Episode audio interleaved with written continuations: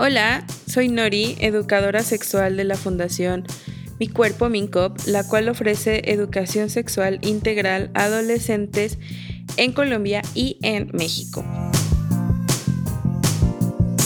Y quiero darles la bienvenida una, una vez más a nuestro podcast Mi Cuerpo Consentido, a este nuevo episodio en el cual me acompaña mi compañera Luceli. Hola Luceli, bienvenida, ¿cómo estás? Hola Nori, muy bien, gracias. Eh, qué bueno estar acá de vuelta en este nuevo episodio del podcast. Genial, gracias por estar aquí.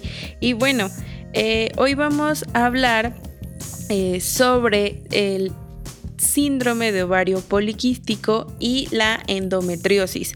Eh, vamos a estar eh, respondiendo preguntas que tal vez nos hacen en nuestros talleres o luego vemos por ahí que son muy frecuentes en las redes sociales. Y me parece que es un tema muy complejo, pero también eh, muy importante hablar y que también creo que me pone muy alegre que es un tema que se está hablando cada vez más y se está visibilizando más y más, ¿no? Entonces, eh, Luceli, ¿quieres eh, comenzar a contarnos un poco sobre estos, em, este síndrome del ovario poliquístico y la endometriosis? Claro que sí, Nori. Eh, como dato curioso, antes de empezar, yo estaba como buscando información sobre, sobre los dos, ¿no? tanto del ovario poliquístico como de la endometriosis. Y mm, justamente leía que hay muchas, bueno, de los síntomas, se conocen los síntomas que la producen, pero aún no se sabe por qué unas personas con útero lo desarrollan o los desarrollan y otras no. Entonces estaba leyendo un poco sobre eso. Y eh, sí hay como bastantes preguntas acerca de estas, eh, de estas cosas que nos pueden pasar a las personas que tenemos útero. Y quisiera empezar hablando un poco sobre la endometriosis. Bueno, ¿qué es la endometriosis? Qué pasa cuando tengo endometriosis. Y bueno, la endometriosis es algo, bueno, es un trastorno, a menudo es muy doloroso. Y lo que pasa es que, recordemos, el endometrio es esa capa que rodea el útero, eh, es, la, es, es, lo que sangra cuando eh, las personas con útero tenemos la menstruación, cada ciclo, eh, bueno, hasta que llega la menopausia, claro. Pero cuando una persona tiene endometriosis, parte de este tejido, digamos, crece en otras partes que no son el útero o alrededor del útero, como por ejemplo las trompas, eh, los ovarios. Y como este tejido es el que sangra mes a mes eh, dentro del, alrededor del útero, lo mismo va a ser eh, en el lugar en el que se sitúe, o sea, en las trompas o en los ovarios. Ahí como complemento me gustaría explicar, antes de que continúes explicando lo de la endometriosis, para las personas que no sepan muy bien cómo funciona el útero, eh, justo como lo explica Luceli, que el endometrio es como esa capa que está interna em, del endometrio y que durante el ciclo menstrual se va engrosando, ¿no? Exacto. Regularmente crecería dentro del útero, ¿no? en la parte interna del útero y que se va a ir engrosando. Y cuando llega el periodo menstrual unos días antes, el útero se empieza a contraer, empieza a tener como calambres para justo que el endometrio se desprenda. Entonces, ahora, como lo dice Luceli, pues el endometrio... Eh, en, las personas que tienen endometriosis es porque el endometrio no, no creció solamente en, en donde tiene que crecer, sino en otras partes, ¿no? Como bien lo dice en los ovarios, en las trompas. Ahora imagínense que cuando llega el ciclo, pues se tienen que desprender. Entonces, por eso lo doloroso también, ¿no? Sí, claro. Entonces, lo que hace, eh, pues como el, tejido, eh, este tiene que desprenderse y sangrar. Eh, si, por ejemplo, se está en un ovario, en una trompa, pues no tiene por dónde salir. Entonces, lo que hace ahí es formarse un quiste o llamado también endometriomas. Y eso es lo que hace que bueno, se adhiere, se adhiere a la piel y hace que sea muy doloroso y se crecen como estas, digamos, sí, quistes dentro de los ovarios o de las trompas. Ok, muy interesante. Y mm, quieres explicarnos, no sé si quieres continuar explicándonos sobre la endometriosis o quieres explicarnos sobre el síndrome de, ovario poliquístico. Bueno, y eh, sí, y el síndrome del ovario poliquístico eh, bueno, ese es un trastorno más, digamos, hormonal. Y eh, lo que sucede es que, por ejemplo, el, periodo, eh, la menstruación, por ejemplo, puede llegar eh, como que uno de los síntomas o de las cosas que suceden es que em, pueden llegar antes, después, o la menstruación puede ser un poco más prolongada que lo habitual, o puede no haber em, menstruación. también hay altos niveles de hormonas eh, masculinas o andrógenas en el cuerpo. Y esto lo que hace también es que los ovarios, dentro de los ovarios, eh, se acumulen demasiado, acumule demasiado líquido, eh, líquido, perdón, y eso hace, esa acumulación de líquido hace que no se puedan desprender los, los óvulos. Y por eso también, pues, puede causar también infertilidad o puede también, no sé, como como eh, lo que decía yo, la menstruación puede ser muy irregular, desaparecer o muy prolongada. Justo estaba leyendo que también esto, por lo que dices de la, de la infertilidad, que todo eso que nos acabas de explicar, que iba a explicar otra vez, pero es muy em, complicado, pero bueno, que justo los ovarios no podían eh, como mm, expulsar eh, óvulos maduros. exacto. Entonces, por eso se producía eh, la infertilidad. Sí, en, inclusive si tienes el SOP o, síndrome de ovario poliquístico, eh, uno de los ovarios, o si tienes en los dos, pues si tienes solamente en uno, porque puedes tener en los dos, va a ser mucho más grande que el otro. Mm.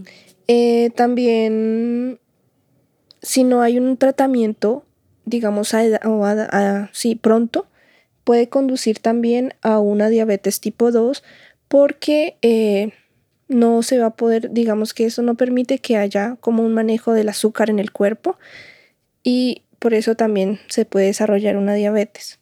Qué interesante eso, jamás había escuchado eso, la verdad. Sí, o muchas de las personas que tienen ovario poliquístico ya avanzado tienen diabetes.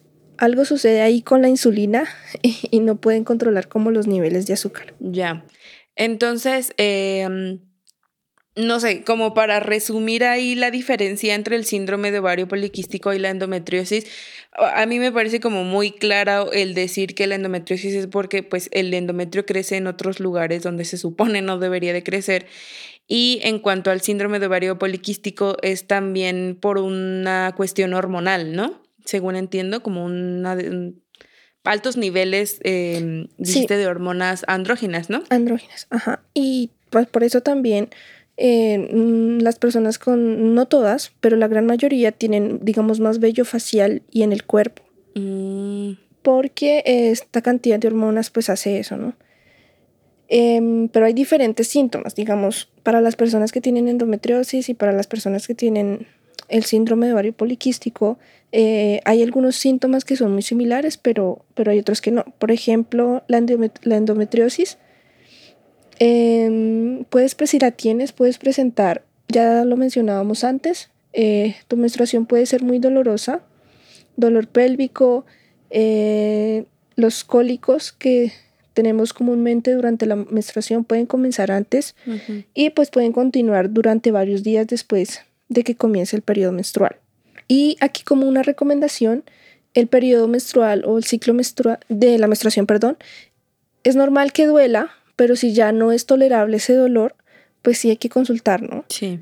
Porque pues hay dolores muy prolongados o por ejemplo hay personas que les dan náuseas eh, cuando tienen la menstruación, eh, otras que les da inclusive fiebre y eso no es algo común.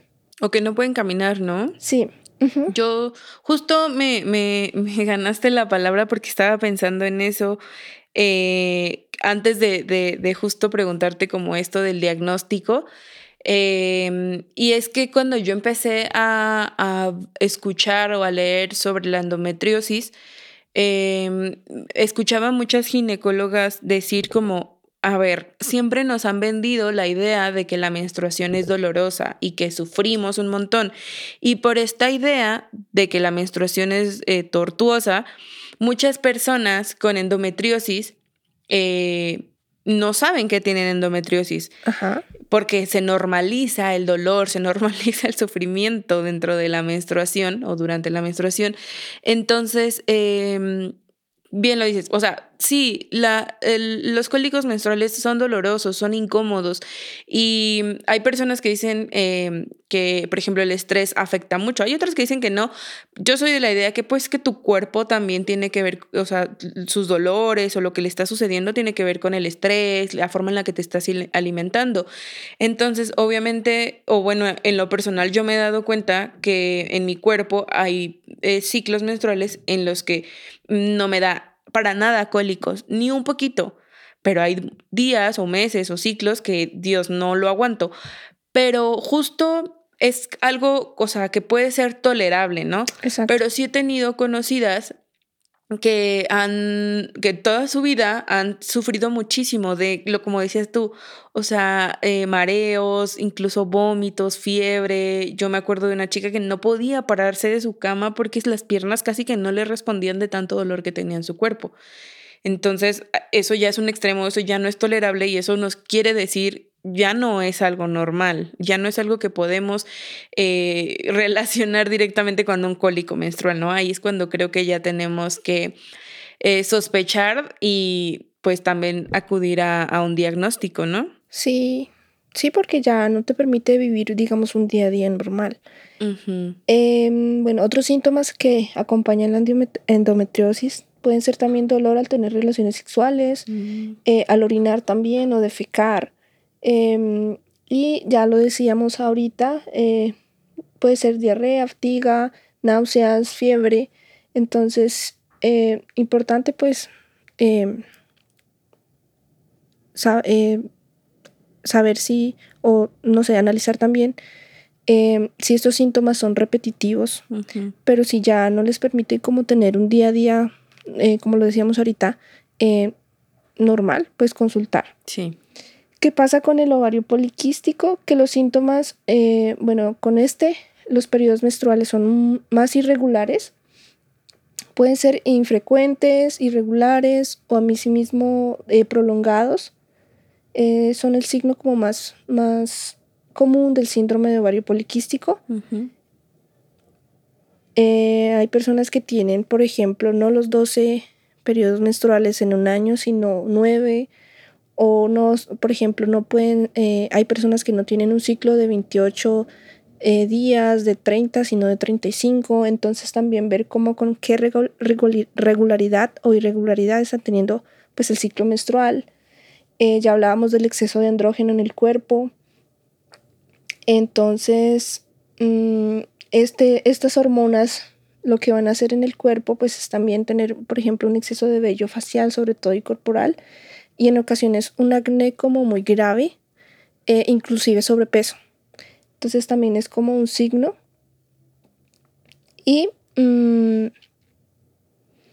pues una de las cosas también un indicio es que como ya decíamos antes, los ovarios pueden estar llenos de o contener eh, como este líquido dentro de los óvulos. Eh, como resultado, pues los ovarios no van a funcionar normalmente. Entonces, tanto la endometriosis como el ovario eh, poliquístico puede causar eh, infertilidad porque no está funcionando como debería ser eh, pues ni el útero o muchas veces las trompas o muchas veces los ovarios. Muy interesante todo esto que nos compartes, Luceli.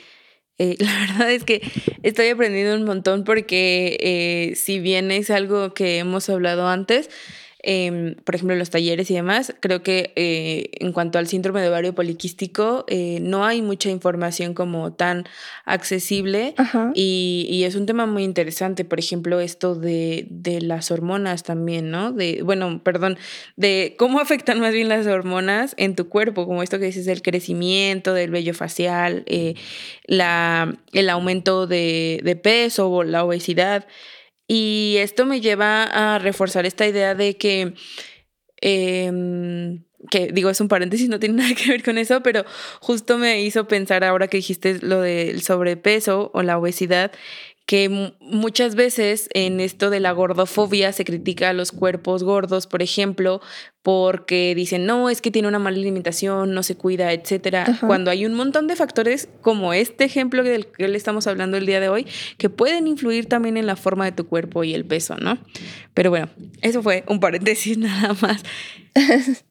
sí, tienes razón. Em, bueno, continuando con el, con el tema de la endometriosis y del ovario poliquístico, también se me vino a la mente una conversación que tuve en algún momento con una amiga, eh, la cual le diagnosticaron eh, ovario poliquístico cuando ella era muy joven, tenía como 14 años, y pues dentro de los tratamientos, tanto para la endometriosis como para el SOP, em, ninguno de los dos tiene cura, ninguno. Hasta el momento no hay cura, pero el tratamiento generalmente y de acuerdo a los síntomas se basa en métodos anticonceptivos. ¿Por qué? Porque es, al tener, sobre todo hormonales, al tener un método anticonceptivo en tu cuerpo hormonal, eh, eso hace que regule, em, digamos, los dolores, o básicamente es como el único tratamiento, digamos, o el primer tratamiento que te hacen para que regule un poco los dolores y digamos que se equilibren las hormonas en el cuerpo, es más o menos lo que he leído. Y justamente la conversación con esta chica me decía, pero yo cuando me lo diagnosticaron tenía como 15 años, no tenía una vida sexual activa y tenía que tener métodos anticonceptivos. Sí. Y entonces ella está en una búsqueda, bueno, inicia una búsqueda personal eh, de, de ver, bueno, qué otra manera hay para curarlo que no sea tener métodos, que no sea si usar métodos anticonceptivos, eh, sobre todo si eres una persona joven, ¿no? Y eh, pues ha estado, digamos, como en esa búsqueda, pero pues sí, todavía no hay como un tratamiento, no, no tiene cura ni la endometriosis ni el, ni el síndrome de ovario poliquístico.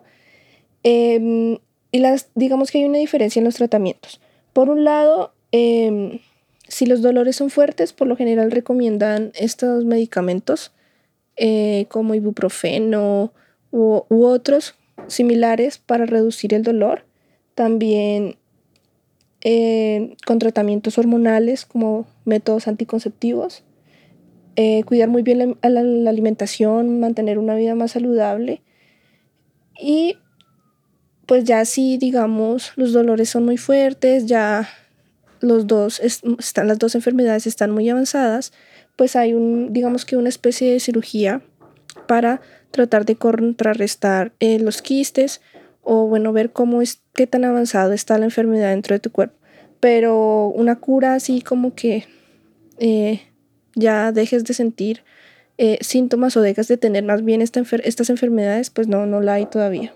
Pues, y yo creo que también tiene que ver em, muchos factores ahí, ¿no? Eh, creo que por muchas décadas la medicina ha estado muy enfocada al cuerpo masculino y eso ha ocasionado, por ejemplo, que no se diagnostique a tiempo este tipo de síndromes o trastornos como el síndrome de ovario poliquístico, la endometriosis y lo mismo es porque no hay pues no hay suficiente investigación al respecto, ¿no? Yo creo que eso tiene que ver también un poco en el por qué no hay tratamientos o por, igual hay muchas enfermedades que no tienen cura aún. Pero me sorprende mucho eh, que, que tu amiga le hayan detectado esto tan, tan joven, ¿no? pero porque hay muchas mujeres que pasan, bueno, personas que pasan eh, toda su vida con esto y no saben o no se les ha podido diagnosticar con, certeza. Pero mm, esto que dices de, de, lo, del tratamiento de las pastillas anticonceptivas hormonales, a mí también me parece muy loco y me parece que eh, espero que haya... Eh, las personas siempre lleguen a con personal de salud eh, que sea muy consciente y les explique muy bien todo esto del tratamiento, porque hay, tener, hay que tener cuidado cuando se están tomando mm, eh, pastillas anticonceptivas para este tipo de tratamientos, porque no necesariamente las pastillas anticonceptivas cuando estás eh, teniendo, atendiendo, por ejemplo, un síndrome de ovario poliquístico, pues te van a Sí, van a, van a tener esta función anticonceptiva, es lo que quiero decir, ¿no? Porque también he conocido un par de chicas que, que me han contado que, que toman pastillas anticonceptivas para nivelar eh, sus hormonas.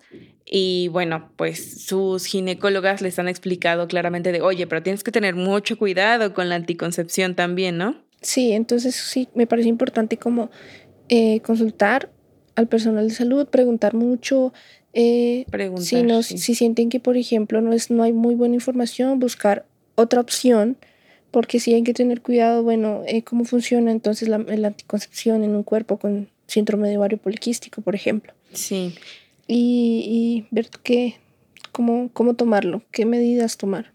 Y lo más importante, no autodiagnosticarse. O sea, yo sé que ahora es muy fácil con tanta información decir, oh, seguramente yo tengo eso, ¿no? Tengo dos características de estas 10, seguro tengo eso.